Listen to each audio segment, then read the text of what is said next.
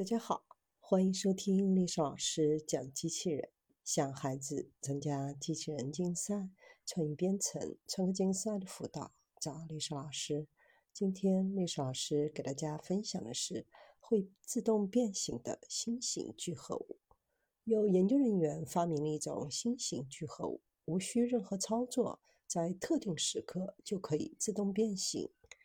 通常来说，形变材料都需要外在的东西。比如灯光来触发，而这个研究团队做了一个令人印象深刻的逼真的花，能够自如的盛开和闭合。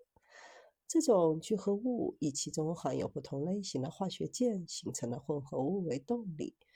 首先起作用的就是决定这种材料最终形状的永久性化学键，有点像弹簧一样，很快恢复到所要求的配置。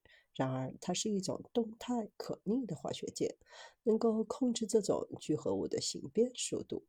这些形变有一系列不同的因素轮流控制，这些因素的数量和配置决定了具体的形变时间。其中一个因素是独立化学键的强度。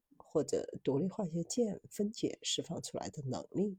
另一个因素是这些化学键的几何性。第三个参数是数个独立的氢键能够聚合在一起，氢键的聚合能够形成更强的交叉连接。对于聚合物中这些化学键的存在地点和分解时间进行有效的控制，就能够创造出特定时刻进行形变的材料。从一块聚合物当中创造一种复杂的形变材料，就要把各种各样的成分添加在一起，并对这些成分进行设置，使它们在不同的时间发生形变，继而有序地实现目标形变。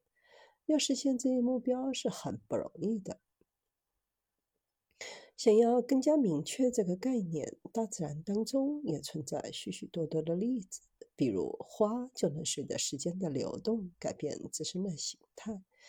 这种技术的好处之一就是可以用单独的部件组合成一个复杂的形片，就像花瓣一样。通常来说，形状记忆材料只不过是以形变的大块构成的。形变材料并不是什么新鲜的事物。但目前来说，它们还需要一些外在的触发点，比如光和热。然而，这种新型聚合物其内部的内置时钟能够帮助实现定时的形变，这样很多应用程序就不需要外在的触发点。